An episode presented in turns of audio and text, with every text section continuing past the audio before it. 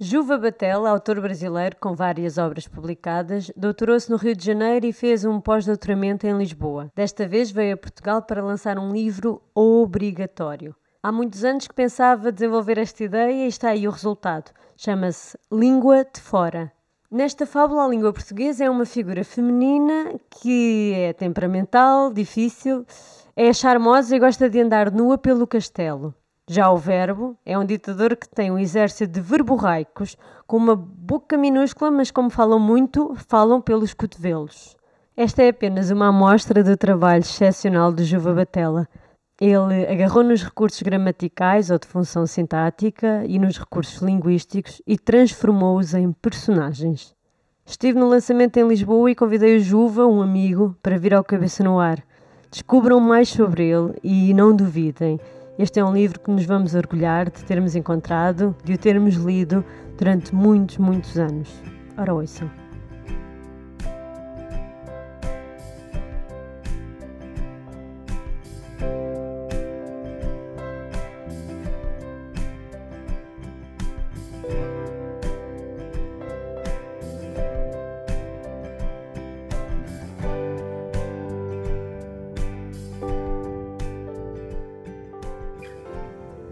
Ok, uh, Juva, bem-vindo, Juva Vatela, está aqui à minha frente. Obrigado, Raquel. Foste um querido em tirar um bocadinho do teu tempo uh, curto desta passagem em Portugal. Estás cá há quatro dias, certo? Quantos dias estiveste por terras lusas desta vez? 20 dias. 20 dias? Ai, eu pensava que era dias, menos. É que nós nos encontramos já nos últimos. Nós encontramos há quatro dias, exatamente. Pois é, pois e é. começamos por aí mesmo. Começamos com o, o, o, lançamento deste teu último livro, que se chama A Língua de Fora, e que é, desde logo, um sintoma deste teu sentido de humor, que é fabuloso. Portanto, este, lingu, este título é um trocadilho. Não só é a língua de fora, o gesto feio ou bonito para a língua de fora, como é também um, a indicar que este livro vai ser uma fábula sobre a língua, sobre a língua portuguesa. Já vamos falar um bocadinho sobre ele. A primeira pergunta que te quero fazer é: achas que uh, se nos podemos apaixonar pela língua no sentido pessoano, assim como nos apaixonamos por uma pessoa, podemos estar apaixonados pela nossa língua ou por outra língua qualquer? Olha, Raquel, talvez a minha resposta seja não, porque eu, eu não consigo me, me ver nessa situação, a não ser quando se lança a mão de um, de um animismo qualquer, porque o que eu fiz aí foi justamente utilizar, é, é, tratar com humanidade, né? atribuir características humanas a esse tipo de coisa. Quer dizer, então, no fundo, no fundo, talvez é, eu estou a chamar de língua portuguesa uma figura feminina aí neste romance, que é temperamental, é difícil, é charmosa, gosta de andar nua pelo castelo, uh, mas que é chamada de língua portuguesa. Quer dizer, no fundo eu fico pensando, e se eu pego todos esses personagens, retiro todos os, os nomes uh, de, de, de figuras de língua, e dou nomes próprios a cada um deles, a, a, a, história se manteria? Sim, sim, bom exercício. Talvez sim, talvez e, sim. E foi o que fizeste? Não, não foi o que eu fiz. Eu, eu, eu, eu, eu talvez não Mantiveste. soubesse construir isso como uma história comum. Ok. Só para quem ainda não conhece, portanto, o livro está à venda desde passada quinta-feira, se não me engano, e é editado pela Nuvem de Tinta. E uh, para que vocês tenham uma ideia do quão uh, genial este livro me parece ser, porque eu ainda não o li, não é? Tenho há pouco tempo, o Juva levanta os braços aqui. Não, sinceramente, eu acho que este vai ser um dos 100 livros uh, que daqui a 50 anos, que foi escrito nesta altura e que daqui a 50 anos se continuará a ler. Não tenho a menor dúvida, de facto, como estava a dizer, ainda não o li, mas a ideia é tão brilhante. Então, só explicando um pouquinho e Sim. passando já aqui esta a, a tua visão de, de, de, desta tua ideia. De, é uma história em, em que tu uh, recorres aos recursos gramaticais ou, ou, de função sintática ou, e a recursos linguísticos.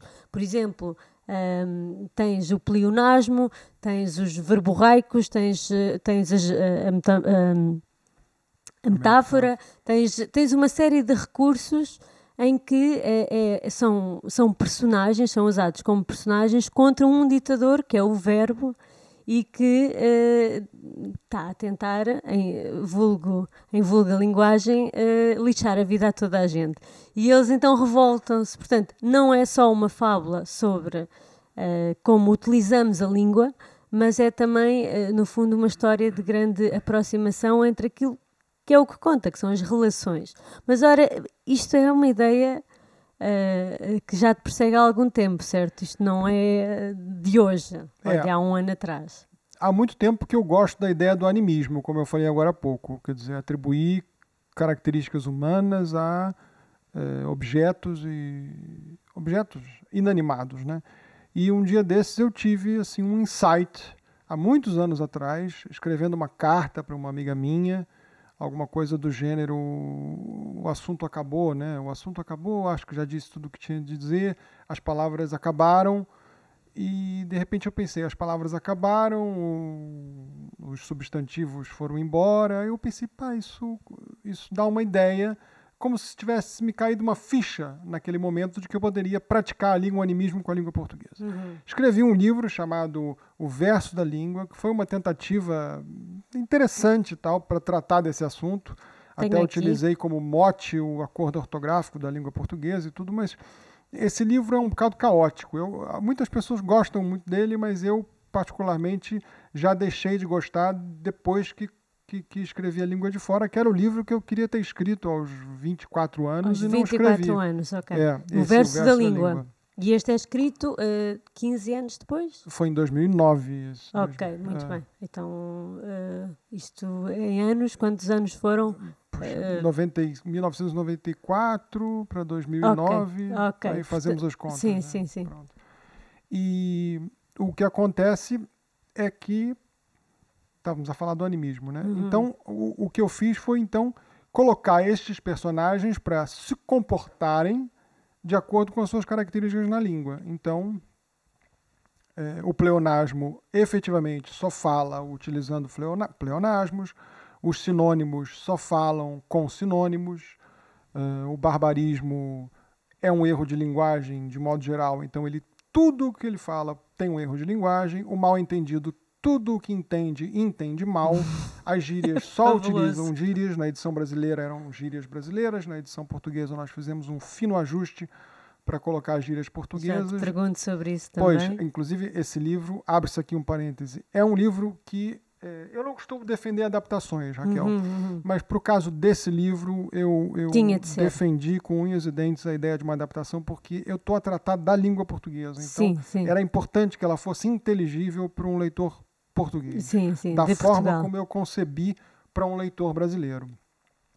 Então, quando eu percebi que eu poderia, eu poderia, muitos, muitas figuras de linguagem poderiam é, é, se prestar a esse papel, eu falei, bom, aqui temos então uma galeria de personagens, agora vamos em busca de uma história. E aí, essa, essa Portanto, tu parte crias foi a primeiro, mais crias, as personagens estavam na tua cabeça, tu percebias perfeitamente como é que humanizavas as personagens que são uh, muitas delas figuras de estilo, e, e é, é, interessante porque depois é que quiseste imaginar esta fábula. Mas há aqui uma ideia, pelo que eu percebi da apresentação, também quero falar da apresentação, que foi brilhantemente apresentado pelo pois Manuel foi. Monteiro. Foi. Uh, mas pelo que eu percebi, há aqui quase uma ideia base que tu que tiveste em contacto com esta ideia e que de alguma forma te tem inspirado muito até na tua obra, até este outro livro que eu tenho aqui, Um Menino que Guardava as Palavras na Barriga, e tem a ver com uma lenda, uma lenda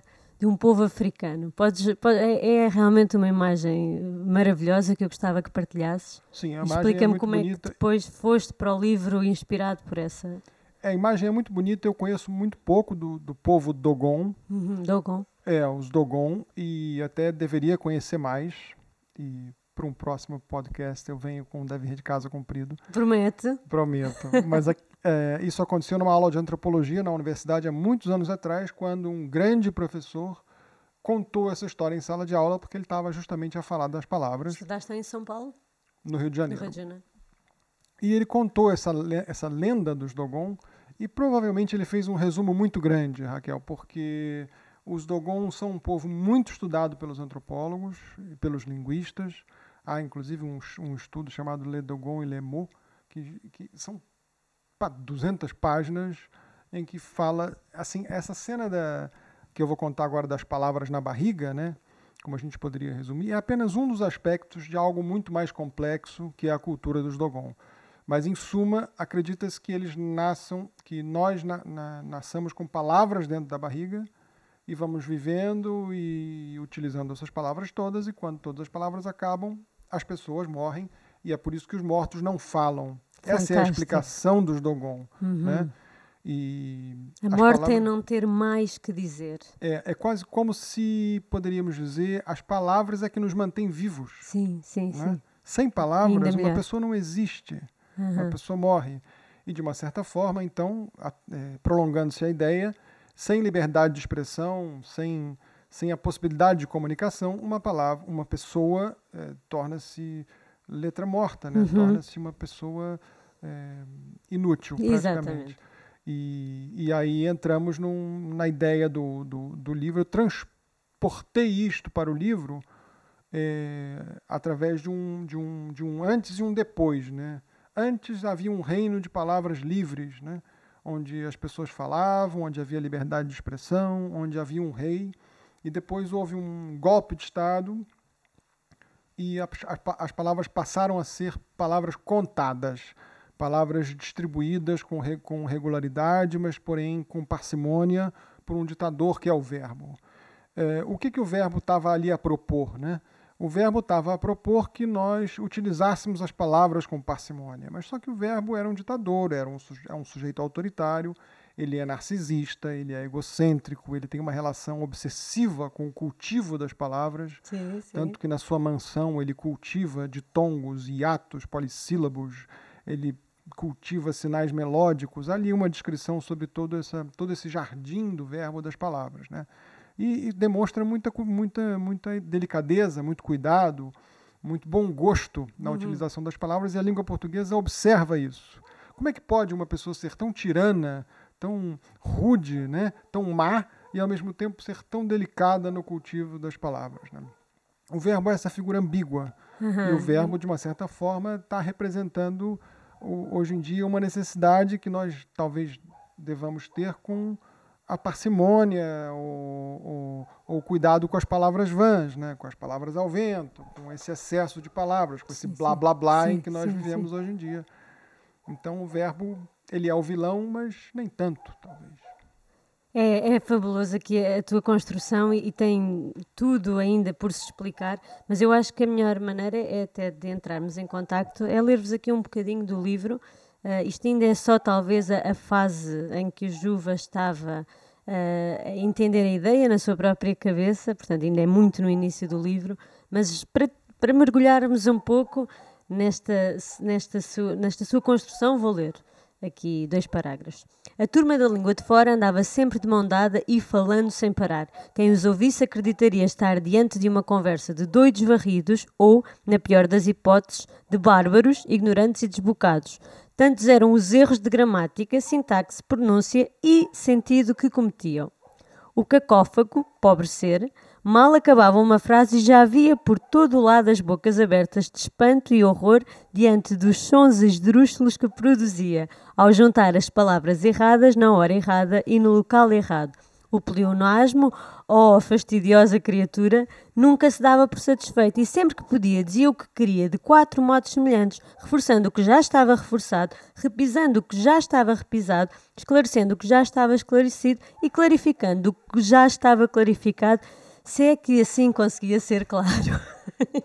Bem, o livro é todo uma, um jogo que tu consegues fazer com as palavras e é uh, de facto muito interessante esta ideia dos Dogon e, e como, tu as, como tu a conseguiste explorar aqui. É, talvez porque eu tenho uma ideia um pouco estereotipada, assim. Eu falo, bom, é uma fábula, é um é, é uma coisa bem humorada, aparentemente é uma escrita leve, não há ali cenas, cenas assim, né? Tu tive, sentiste necessidade de pôr o palavrão calado, não é? É, é, Exatamente para não melindrar o palavrão haveria de estar sempre a dizer palavrões. E tu, É, como- é. qual- o que é que acontece ao palavrão? Ainda não percebi muito bem. É, tem uma mordaça ou qualquer coisa? Não, o palavrão tem uma obsessão, ele, ele extravasa a sua ânsia por, por, por desabafar, né, com os palavrões, esmagando formiguinhas. Ah, Ele tem exatamente. uma cena com as formiguinhas, uma obsessão. Inclusive, isso não é à toa. É- é- é- são pequenos dados que mais à frente vão revelar a sua função de ser. Essa cena das formiguinhas é, é muito importante e vai ter o seu local mais à frente. Mas tu não dás ponto sem nó, é, é isso que se percebe. Aliás, o Manuel Monteiro eh, explicou isso muito bem. Eh, portanto, o Manuel Monteiro é um linguista, é uma pessoa que percebe muito eh, da língua portuguesa e, no fundo, é o melhor revisor que podemos ter quando acabamos um trabalho. eh, ter o nosso trabalho revisto pelo Manuel Monteiro será eh, um, um dos melhores profissionais que podemos encontrar. Ele é, eu conheço da escola Escrever Escrever, onde ele dá um curso precisamente sobre Eu senti isso esta na pele. temática e tu trabalhaste com ele, portanto, foi o Manuel que adaptou o livro para português de Portugal. Ahm, foi bom trabalhar com ele, que Foi estás. muito bom, foi muito bom. Eu percebi que eu tinha de aplicar um coloquialismo, voltar a aplicar um coloquialismo português, porque eu- eu escrevi esse livro aqui em Portugal, Ah, ok, exatamente, quando vivias cá. quando eu vivia cá. Então, eu, de uma certa forma, já o escrevi um pouco a portuguesa e um pouco a brasileira também, de uma forma híbrida. Depois, quando encontrei uma editora brasileira, reescrevi-o para um português brasileiro, né? E agora, surgindo essa oportunidade aqui, eu falei, bom, agora está na hora desse livro fazer a marcha atrás. O processo ao contrário. É, então, um dos personagens, por exemplo, é o Tom Coloquial. Falando concretamente, o Tom Coloquial é um personagem que é, fala de forma coloquial. Então, quando ele conhece uma pessoa, não é, não- é, ele, ele trata diretamente por tu. O tom coloquial não, não, não, não existe um modo formal de tratamento para o tom coloquial, porque ele é um adepto do, to- do coloquialismo. Uhum. Isso no Brasil não é propriamente um problema, porque no Brasil existem formas híbridas de tratamento e no Brasil todas as pessoas mal se conhecem, já são, já se tratam por meu amor. Sim, sim, sim, é, É, bastante mais e- próximo. É, o você e o tu, coisa está tudo misturado lá. Aham, Não existe essa como nós A temos terceira aqui. pessoa aí serve. É, exatamente. Ou a. Raquel que aqui me ouve, Sim, e tal. sim, nada sim, do gênero e nem o senhor ou a senhora ou nem a supressão do você, como nós também fazemos Sim, aqui, né? É, então, para o na edição brasileira, todos eram você. Né? E pronto, o problema estava resolvido. Eu falei, bom, agora na edição portuguesa, o tom coloquial vai ter de usar o tu. De mesmo quando se tratar de uma, de uma situação formal, porque ele defende o coloquialismo. Então, Ok. essa é uma querela com a língua portuguesa, inclusive, porque ela está o tempo inteiro a defender ainda uma forma formal, com o tom coloquial, e ele o tempo inteiro dizendo para ela: chama-me de tu, Uhum, chama-me de tom coloquial, né? Usa o tu comigo, Vai- até que ela afinal cede. Aham. E ele fica felicíssimo, comove-se. E tu, e tu és um adepto do tom coloquial de forma geral? Assim, quando Hum. apanhas um táxi, chegaste aqui táxi, quando achas que isso aproxima as pessoas Olha, não, aqui em Portugal eu me comporto. como um português? É, eu não, não fico chamando as pessoas aí de tu o tempo Uhum. todo. Mas no Brasil não. No Brasil eu. No Brasil eu sou meio um portuguesinho, né? Inclusive Ah, no é? trabalho eu Tens- sou o portuguesinho. Trato, tens esse, tens essa alcunha? É Pois, verdade? porque vivi aqui em Portugal Sim, e sim, porque sim. u- uso uma forma de falar. E até a minha maneira de falar não é propriamente carioca, não. Uhum, uhum. Eu tenho umas, uns ritmos frasais que é mais a portuguesa, um, em parte porque estão naturais já, e em parte porque eu gosto, porque eu acho bonitos.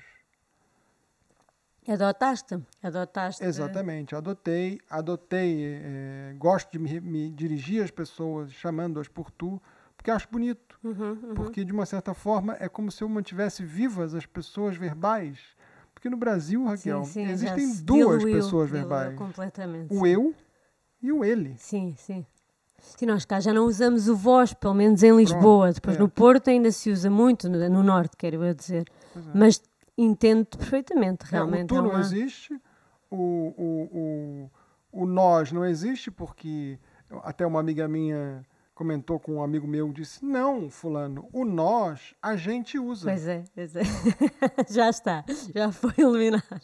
A gente usa, então é segunda pessoa do terceira pessoa do singular, né? Sim, simplificaram, então, não é? Demasiado até, pois na é, tua opinião. Pois é. Eu não sei se a gente pode falar de riqueza e pobreza de linguagem, porque nós temos o inglês também, que é bastante simples. A questão é bem complicada. Mas agora tu foste por um caminho que seria também uma das minhas questões e agora estou a ser uh, verborreica, não é? Estou a dizer que te vou perguntar o que te vou perguntar de seguida, mas aqui no teu verso da língua, este teu livro anteriormente cá publicado, o verso, um, ehm, portanto, como já avisaste, é, brinca e começa por provocar as pessoas este livro a propósito exatamente do acordo ortográfico. Tem piada, porque já passaram muitos anos e este tema ainda não passou de moda, ainda não deixou de ser polémico. E tu até no, na contracapa eh, perguntas logo, sendo que o novo acordo ortográfico é confuso, que nunca se vai habituar, que nem sequer teve voto na matéria e de que lado ficaria se pudesse de facto votar. Ora bem, tens aqui uma. Hum, é óbvio que és um amante da língua, como eu também sou, e temos a mesma língua, é de fora. e é. Qual é a tua opinião em relação a este acordo ortográfico, passados estes anos e estes desacordos? É um tema muito complicado, mas se pudesses dizer aqui qualquer coisa para ajudar a malta, qual é a tua? Olha, em linhas gerais, o Manuel Monteiro falou disso, inclusive na apresentação do livro, e muito bem. Nós temos uma diferença lexical muito grande, né? Entre os vários lugares onde se fala o português. Então, a pergunta do Manel foi muito simples: por que se dá o trabalho de fazer uma unificação ortográfica se as diferenças já são tão grandes sobre tantos outros aspectos? Uhum. Número um. Número dois, é, não vai ser uma unificação ortográfica que vai transformar, um, um, é, que vai fazer as pessoas falarem e escreverem de uma maneira semelhante entre Brasil e Portugal, também não. Por quê? Porque as palavras, o vocabulário é diferente, os ritmos frasais são diferentes, a forma de colocação de pronomes é diferente, é muito diferente tudo, uhum, né? Uhum. No Brasil é impensável alguma coisa, alguém dizer, por exemplo, em relação ao copo d'água, tu modeu. Uhum. Não, tu modeste, né? Tu modeste, exatamente. Exatamente. Não, não, se, não, nunca, não usariam. Isso não existe. Se eu digo isso no ah, Brasil, agora, agora, ah, ninguém como, me entende, entende. Como, como diriam, desculpa, agora Essa não... contração do me, o... Ah, sim, sim, sim, sim, ok. Mas não existe. É, é, você me deu ele, ou, alguma coisa do gênero. É, é outra onda. Pois, é, vai diferente. por outro caminho, é isso. A própria construção é toda... É feita né? por um caminho diferente. É, as provas, tu mais deste, uhum. é uma coisa que se eu digo isso ninguém entende, Raquel. Então, oi, é outra, oi, é, é diz de novo. Português. Isso não há acordo ortográfico que resolva. Sim, sim. Agora, existe ainda uma outra questão que é o seguinte: a língua avança, né? A língua portuguesa era muito mais etimológica do que fonética. Uhum. Tanto é que se escrevia farmácia com PH, ortográfico se escrevia com PH também. também. Ele se escrevia com dois L's, e aquela cena toda que tu sabes. E essas coisas foram sendo simplificadas. A língua foi se tornando cada vez mais é, afastada das suas origens gregas e latinas e foi se tornando mais fonética. O L do ele caiu, esse segundo L, o PH de farmácia caiu, e, e, provavelmente daqui a alguns anos mais simplificações virão, virão né? Uhum, uhum. Por quê? Porque a língua passa por reforma ortográfica. É que as pessoas confundem um pouco o acordo ortográfico com a reforma ortográfica. A reforma ortográfica vai ser sempre inevitável. E achas que esta reforma ortográfica uh, foi bem feita? Ou seja, esta era inevitável também? Eu acho esta que não, porque do, principalmente os Cs que caíram dos Pois eu acho que não, porque é, é principalmente pensando na situação de Portugal, né? Uhum. Porque vocês têm uma peculiaridade fonética, é, uma singularidade fonética mesmo, e uma riqueza fonética que o Brasil não tem. Vocês têm é, a cena lá das vogais fechadas, das vogais abertas. abertas. No Brasil isso não, não é assim, é dessa aberto. forma. É mais ou menos tudo aberto. Então, para vocês, as perdas são muito maiores. Uhum, então, uhum. Por, que, por que esse tipo de, de, de. Por que prejudicar assim tanto um modo de falar e escrever? Quer dizer, um modo de falar das gerações atuais talvez não, mas talvez futuramente com as crianças vendo aquela, aquela, aquela palavra sendo escrita daquela forma e tal, elas vão começar a abrir as vogais onde eram fechadas, a fechar sim, sim, as vogais sim. onde eram a abertas. A longo termo pode ter uma mudança bastante... E gerar imprecisão, né? Exatamente. E a pior coisa para uma língua é imprecisão. É muito interessante o que estás a dizer, uh, porque o Manuel Monteiro, voltando a ele na, na apresentação, disse uma coisa muito gira que eu acho que tu concordas e gostava que comentasses. Ele, ele dizia que uma das definições que se podiam dar de provincianismo, o que é que é ser provinciano? Quando nós dizemos que alguém, aquele tipo é um provinciano. E ele dava essa, realmente essa definição é não ligar ou ignorar propositadamente todo o caudal de conhecimento que já houve anterior a nós, anterior a estarmos vivos, seja, seja ele, portanto, toda a cultura, a literatura, a música, tudo. E isso é ser provinciano, é nem ligar, é nem querer saber. Esta hum, ignorância uh, uh, badalada, esta ignorância de eu nem quero saber, não ligo nenhuma a isso. Uh, tu parece que neste teu livro tiveste muita atenção, o teu grande trabalho é também fazer com que os jovens e as pessoas que todas as pessoas que leiam este livro entendam que existe este caudal de conhecimento, entendam que a história, que a língua tem uma história, assim como te referias eh, agora a este às perdas que se têm quando as reformas não são bem feitas, etc. É, achas que realmente a, maioria das pessoas hoje vivem neste estado de espírito de provincianismo e achas que se devia combater isso?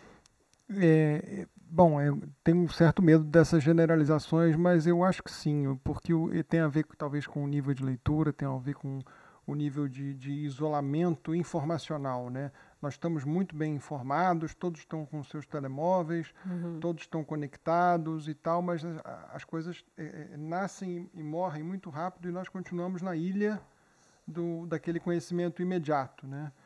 é, sabemos uma coisa e logo a seguir aquela coisa morre porque uma outra informação toma o lugar uhum. daquela e a ideia da genealogia, né, daquele tipo, fulano que escreveu aquilo ou que ou que teve aquela experiência de viagem, que teve aquele diário de viagem, que sabe como se fosse uma, um, um fio qualquer, uma árvore genealógica qualquer do conhecimento eu sinto que as pessoas têm cada vez menos. Eu tenho muito pouco, mas assim o pouco que eu tenho eu me agarro a isso com unhas e dentes, considerando ainda a memória que vai, vai indo e vai indo e vai indo. Então, é, além, eu procurei fazer no, no, no livro, eu procurei é, também estimular as pessoas nesse sentido, não apenas do ponto de vista da linguagem, como mencionaste, mas também do ponto de vista da literatura, uma vez que uhum. eu inseri dentro desse livro é, muita literatura de forma escamoteada, sim, né? Sim, sim. Eu fiz uma espécie de remix de, de, de, literário ali dentro. E depois, no final do livro, coloquei, olha, os livros estão todos aí. Ó. Uhum. Eu usei isso tudo, fui pegando da biblioteca, fui brincando, me lembrando de coisas. Muito interessante. É, por exemplo... Ou seja, tu, desculpa, tu usas partes de Machado Assis, por exemplo, e usas como se fosse daquele, daquele personagem, mas depois no final explicas que aquela uh, tirada, que aquele trecho da é, página. E o Machado de Assis, no caso, é, é, ele, especialmente no Memórias Póstumas de Brás Cubas, ele estava aquele, aquele, aquele sujeito estava inspirado, porque é, dá dois exemplos bobos assim, por exemplo, é, fulano estava a pensar Estava no mundo da lua, aquele desvão luminoso do cérebro. Lá, realmente. Depois uma outra cena também do nariz. Colocou os óculos no nariz, que é para isso que serve o nariz. Fantástico. Para apoiar os óculos. Que pra... Obviamente não está lá para mais nada. Se pensares bem, né? É perfeita a cena do, do nariz ser um apoio para os óculos, porque se não fosse o nariz, não haveria possibilidade dos óculos Sim, ficarem pendurados. Teres uma visão como deve ser. Pois é, Engraçado. exatamente. Então ele tinha ideias muito boas. E, por exemplo, um outro caso, há um personagem que vai aparecer mais à frente no livro, e eu faço, peço perdão aqui pelo spoiler, é, mas é o idioma. Há um personagem no livro interessante também que passa por uma história de sofrimento e prisão. Sim. E quem, é? Não vais dizer? Não vou não dizer. Não vou dizer porque realmente faz toda a diferença. Ok. É, essa história de sofrimento e prisão é muito triste, muito triste. Eu fiquei pensando, onde na literatura a universal que tenha me marcado, claro, uhum. que eu tenha lido e que eu conheça, provavelmente haverá outros exemplos, é, onde se vê uma história de prisão. No cinema temos, mas na, Na literatura também não me vem Alguma coisa te ocorre? Não. de Pois é. repente, vou pensar. Pois é. Então, na literatura, o que, tem, o que me passou pelas mãos e que eu li e que me marcou profundamente foi O Conde de Monte Cristo. Ah, claro, claro. Pronto. Obviamente, Alexandre Dumas. Aquilo me marcou muito, aquela história de um sujeito preso durante tantos Sim. anos injustamente dentro de uma E solitária. é- A necessidade de vingança, que é a única coisa que o alimenta. E... Aquele prato que se come sim, frio, né? sim. Pois é. Então, eu pensei, bom, eu vou reler aquelas passagens principais do Conde de Monte Cristo e vou pegar aqui e ali imagens dessa narrativa que o. Se eu não me engano, é em primeira pessoa ou não, não me lembro, que o Edmond Dan- Dantes lá faz da sua experiência dentro da prisão Ok. e vou aplicar ao livro. E depois, no fim do livro, eu coloco lá e tal. Olha aqui, as passagens aqui do Conde de Monte Cristo e pronto. Então, por quê? Porque eu não saberia fazer melhor. Eu, Juva, não saberia fazer melhor do que o, do que o autor fez. É, é- é um jogo fantástico, seres assim uma espécie de DJ, Exatamente, um literatura, DJ. é. mas completamente aberto, ou seja, não há nunca um plágio nem nada que se pareça, porque é assumido, mas ao mesmo tempo E é um É- exercício de humildade também, Raquel, Sem diante dúvida. de, olha só, essas pessoas fizeram isso muito melhor que bem. E, e não vale a pena sequer eu estar aqui a inventar um discurso para este personagem. Eh, criaste então mais este, Então, esta consequência neste teu livro. É, é uma coisa paradidática aí, né? De estímulo à leitura e tudo mais.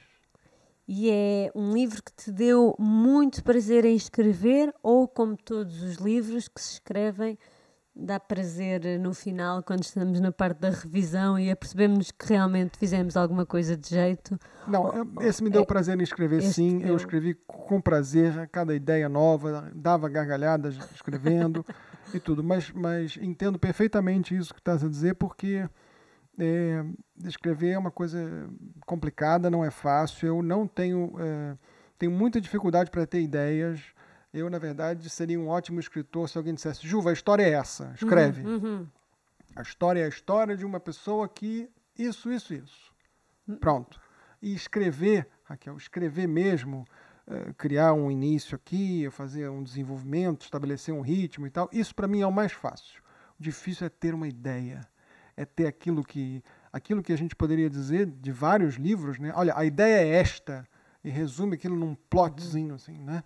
Por exemplo, o Saramago, né? O Saramago é, é- é o no caso do Saramago, então isso é muito muito evidente, Evidente, né? é. Tu pegas ali os livros, para começar o mais óbvio, na história de uma humanidade que se viu Sim, cega de uma cegueira branca. Exatamente. Porque é quando ele tem este flash, ele já não, Pois é, a já história não da consegue parar de criar a Ibérica história. que é. se destaca do continente europeu, a história da morte que decide parar de fazer os outros morrer, Sim, sim, sim, sim. né? A ideia de um homem que viu um duplicado seu. E, e por aí vai, todos os romances do É Saramago verdade. são resumíveis em uma linha. Mas olha, ainda bem que dás esse exemplo, porque eu li uma coisa há, há muito tempo, já não sei se foram, se foram 5, se foram 10 anos ou 15, mas do Lobo Antunes.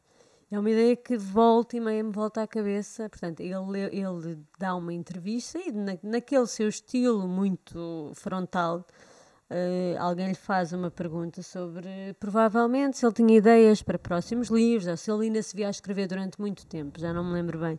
E ele responde: Para mim é muito claro que todos nós temos um número certo de livros para escrever.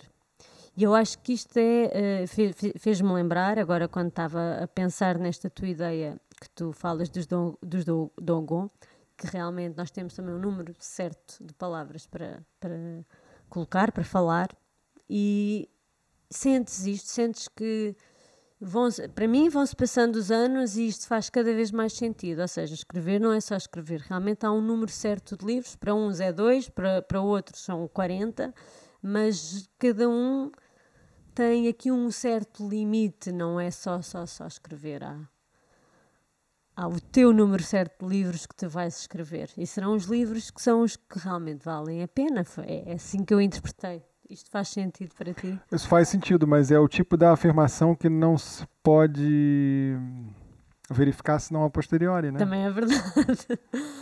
Por agora, vês-te a escrever ainda durante muito Eu tempo. gostaria imenso de escrever um livro efetivamente é, um livro em que não se coloque essa discussão que fizemos aqui agora sobre camadas de idade, sobre um livro para todas as idades. Uhum. Eu efetivamente tinha vontade de escrever um livro é, para uma pessoa da minha idade. Eu, agora, eu também não me vejo como uma pessoa com 47 anos. De fato, isso, isso não é maneira. Eu não estou fazendo brincadeirinhas não, de linguagem. Não, eu percebo perfeitamente. Os anos vão passando. Eu não e... consigo me comportar como um sujeito com 47 anos de idade. Tenho a certeza que isso tem aspectos negativos e positivos. É, mas assim, por causa da irreverência, do bom humor, da, da, de um jeito assim até menino de ser e tal, eu, eu, eu, eu vejo pessoas com 47 anos de idade, 48, 49, eu falo, não é possível que eu tenha a mesma Mas idade não achas que, que se está a envelhecer de uma maneira completamente diferente nos últimos anos? Ou seja, de antes uma, uma pessoa com 60 anos, agora refiro-me aqui ao nosso contexto, Portugal, Lisboa, Uhum. Uma pessoa com 60 anos, há 20 anos atrás, era uma pessoa, era um, avô e era uma pessoa que de facto se comportava já de uma maneira muito. A vida estava consumada. Sim. Hoje em dia. Tenho amigos de 60 anos, tenho, vejo as pessoas uh, cuidam-se, uh, têm uma mentalidade da melhor maneira possível mantida jovem, Uh, claro que estou a generalizar, mas acho que se está a envelhecer de uma maneira muito diferente e que nós também. Uh, eu sou um pouco mais nova que tu, mas não é muito. Temos é, 10 anos. És 10 anos mais nova que eu. É. E, mas é verdade que a nossa geração também, eh, ou as nossas gerações, são. são estamos a a deixar que a idade uh, não tenha uh, os, as mesmos, os mesmos clichês que, se, que anteriormente parecia sim, que sim. havia. Mas também estás a falar, eu sinto que estás a, eu poderia até dizer que estás assim um bocadinho eufemística, porque ao mesmo tempo eu, eu sinto os adultos hoje bastante infantilizados também. Também podemos ir por aí. Explica-me é... lá melhor, tu sentes isso contigo? Não, isso de não? modo geral, assim, é, não, eu sinto isso, mas também tudo isso que falaste é verdade, é verdade. Uhum. Mas ao mesmo tempo isso também tem um lado de uma infância infantilizada dentro de do mundo do entertainment, sim, sim. dessas coisas assim que é, às vezes são cansativas para mim só. Sabe, há uma coisa que eu acho muito engraçada que mudou realmente. É de antes, por exemplo, eh, as pessoas que tinham filhos só diziam uh, uh, o, o que era maravilhoso em ter filhos, a parte fantástica e positiva. E hoje as pessoas da minha idade com filhos estão, esta geração é uma geração que comunica a, a, parentalidade de uma maneira completamente diferente, que é, parece que só se fala das coisas difíceis, que obviamente as há, uh, de ter filhos. Então é engraçado ver como é que as gerações vão um, colocando a sílaba tónica, agora que falo com linguista, em uh, aspectos completamente diferentes nas mesmas experiências, ou em experiências que são muito semelhantes. Uh, mas é. isso dava aqui muita conversa e o tempo corre e realmente não podemos uh, deixar de, de, referir que tu estás num ano de intenso labor uh, literário, ou seja, é o segundo livro que lanças este ano, estou certa, depois da biografia. É, na verdade, foi já o ano passado. Certa, porque em dezembro, foi dezembro, de 2016, ok, daí a minha confusão. Portanto, 16... lançaste a biografia do famoso João Ubaldo Ribeiro, o, o, o escritor João Ubaldo, que acontece ser, uh, era teu uh, tio. Sim. Com grande proximidade. É, ele foi casado com a, com a irmã da minha mãe. Ok. E, e então convivimos, convivemos muito, eu e o João, e trocamos muitos e-mails, trocamos muitas cartas. E um belo dia, fazendo um doutoramento no Rio de Janeiro, eu tive essa ideia, né? Na verdade, até Tereza, minha ex-mulher, falou: por que, que não escreves uma tese sobre teu tio? Por que, que não, não resolves um pouco esse, esse assunto dessa admiração que tu tens? Porque falavas muito dele, é, era uma pessoa Era uma muito... coisa um bocado obsessiva, uhum, Raquel. Ela uhum. falou: é importante teres um olhar crítico também sobre. Fizeste uma tese de doutoramento sobre ele? Isso, fiz uma tese de doutoramento sobre ele, lá na PUC do Rio de Janeiro. Uhum. E fiz uma tese toda. É, a, a, universidade permitia esse tipo de coisa. Fiz uma tese toda sob a forma de um diálogo.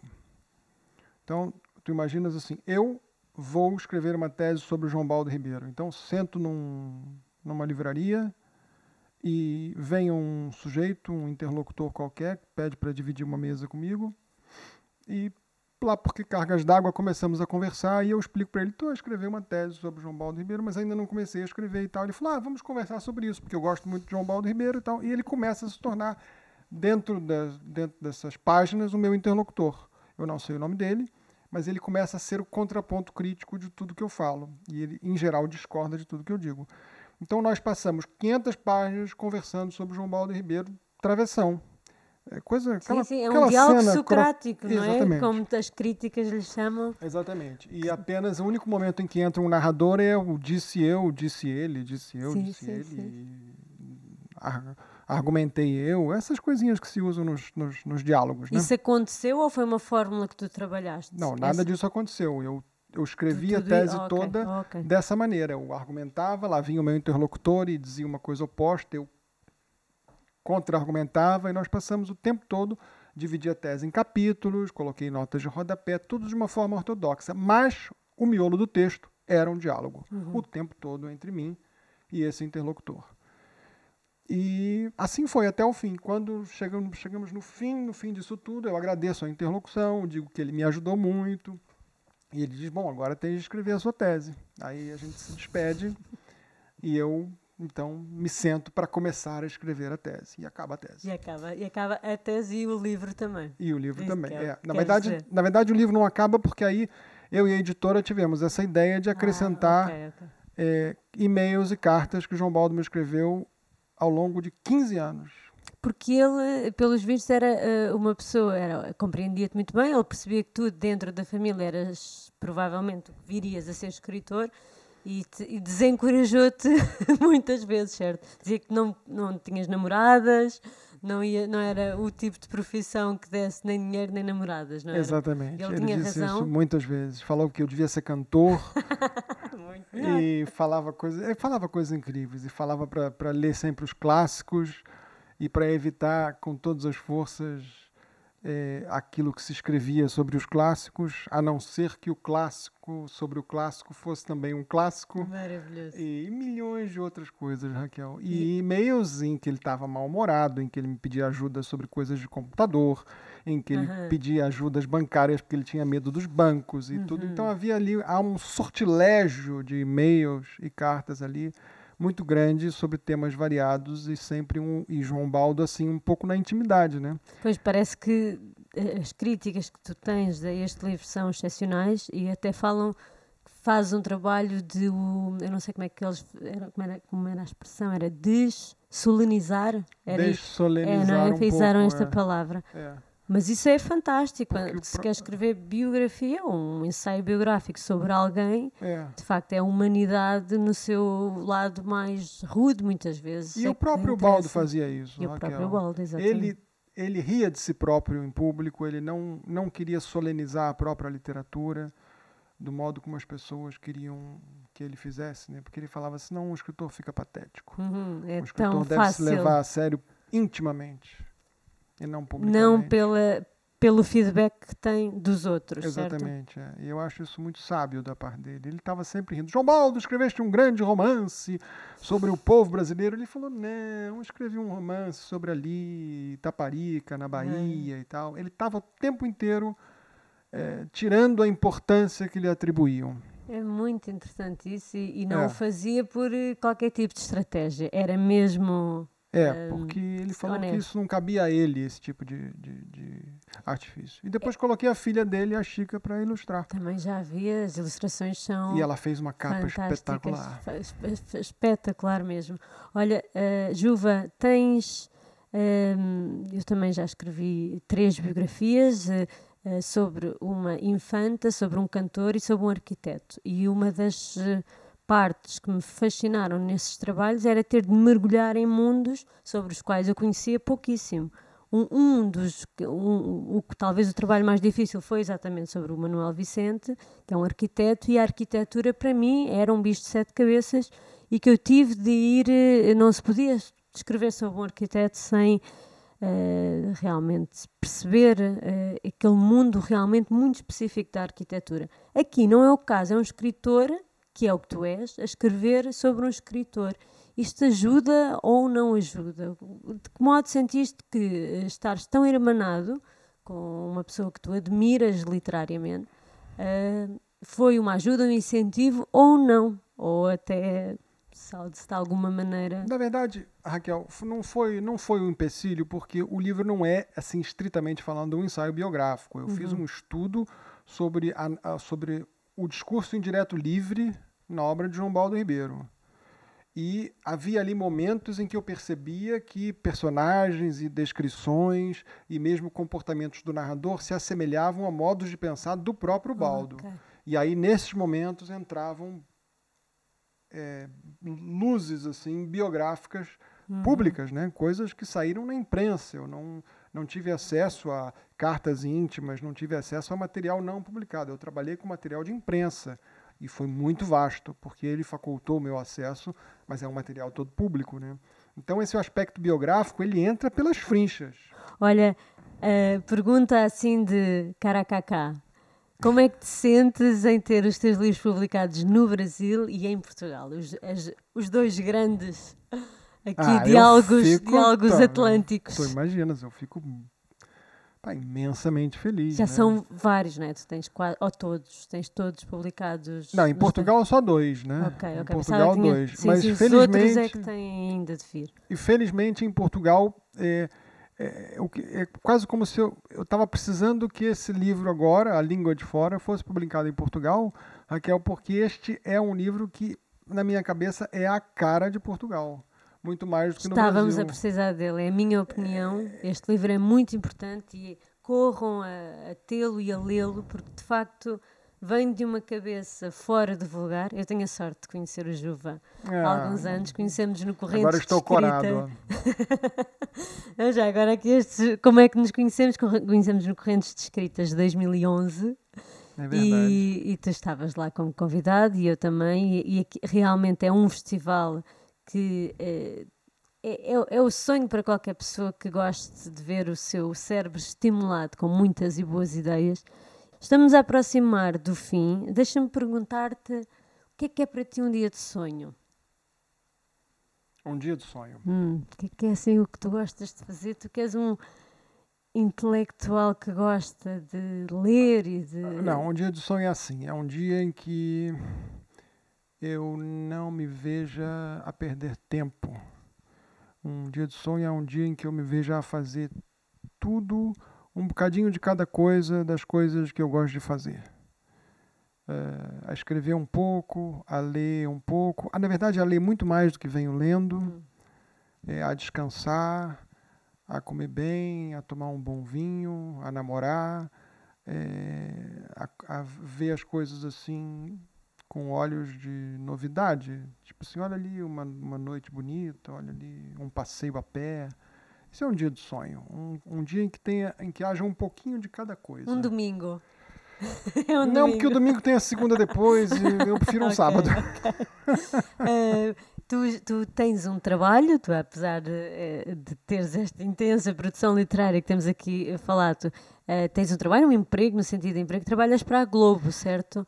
E fazes uma coisa que é muito gira, que tu fazes a, a revisão dos textos das telenovelas. É, não é bem assim, não? mas nós lemos ali os guiões das telenovelas, lemos as sinopses das telenovelas que vão ao ar daqui a dois, três, quatro, cinco anos e acompanhamos as telenovelas que estão acontecendo no momento e verificamos ali questões de adequação é, etária, por uhum, exemplo, uhum. momentos em que há cenas em que pode haver podem ser lidas como preconceituosas e que se caíssem nas redes sociais isso não ficaria bem para a Rede Globo. Sim, sim, é importante que a Globo combata o preconceito, combata a homofobia, combata é, a violência contra a mulher através da sua dramaturgia. E, de fato, a Globo, a despeito de, de muitas questões lá, políticas talvez, a Globo vem fazendo esse papel.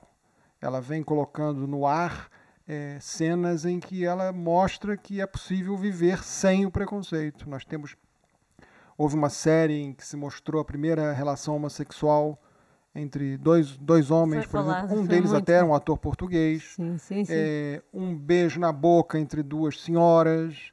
A Globo vem sendo pioneira nesse sentido, uhum. em, em, mostrar para as pessoas que é possível uma vida em que todos sejam livres, né? desde que não façam mal e desde que não haja violência.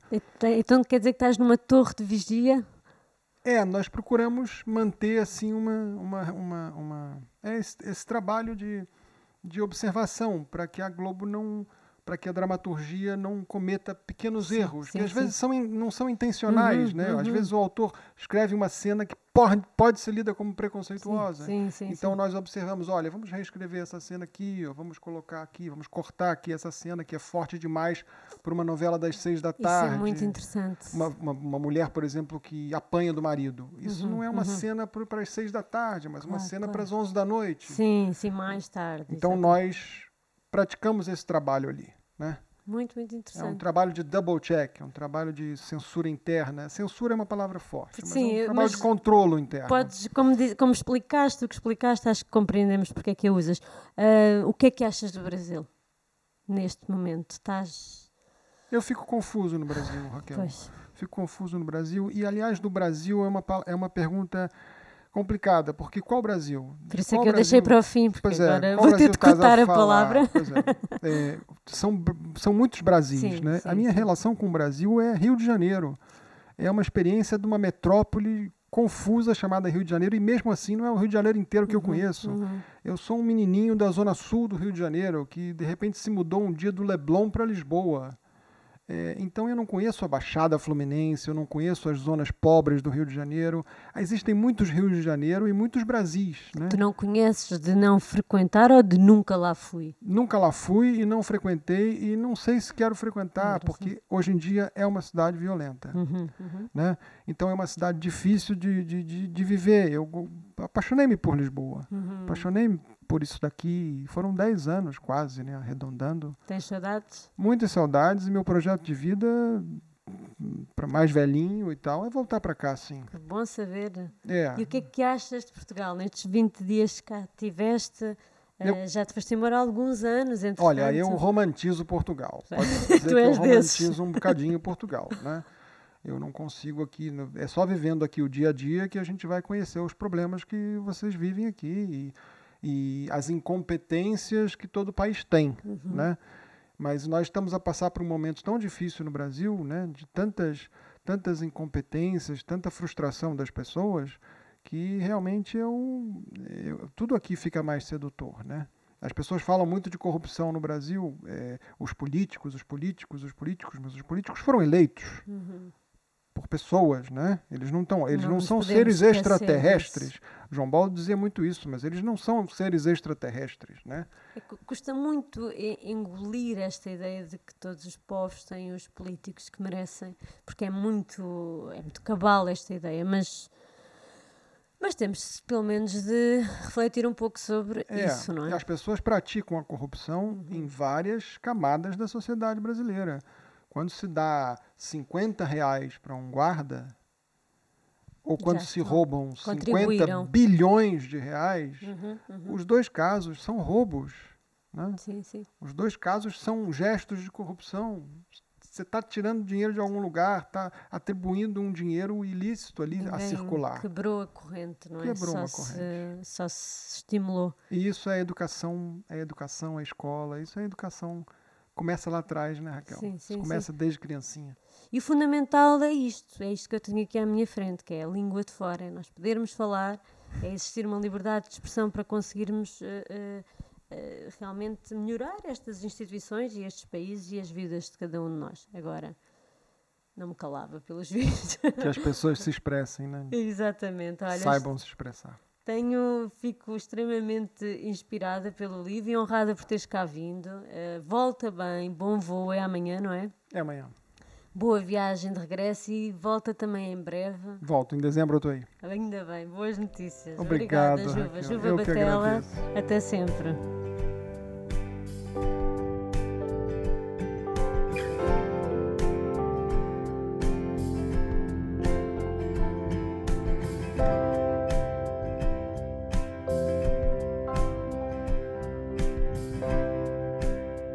Obrigada a vocês por terem escutado mais um episódio. Hoje falo-vos ainda das minhas viagens com a Pinto Lopes Viagens, são as chamadas viagens de autores.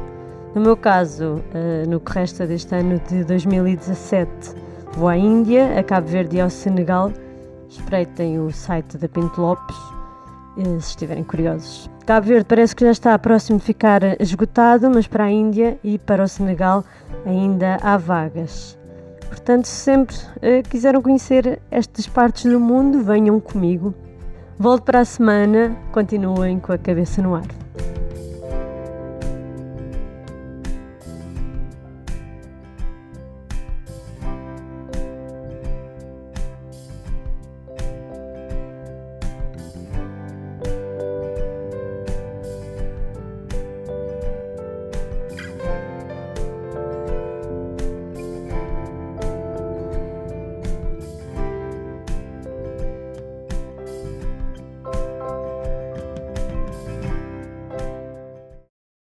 Já estás com muitos livros, hein, Raquel? Isso é bom de ouvir.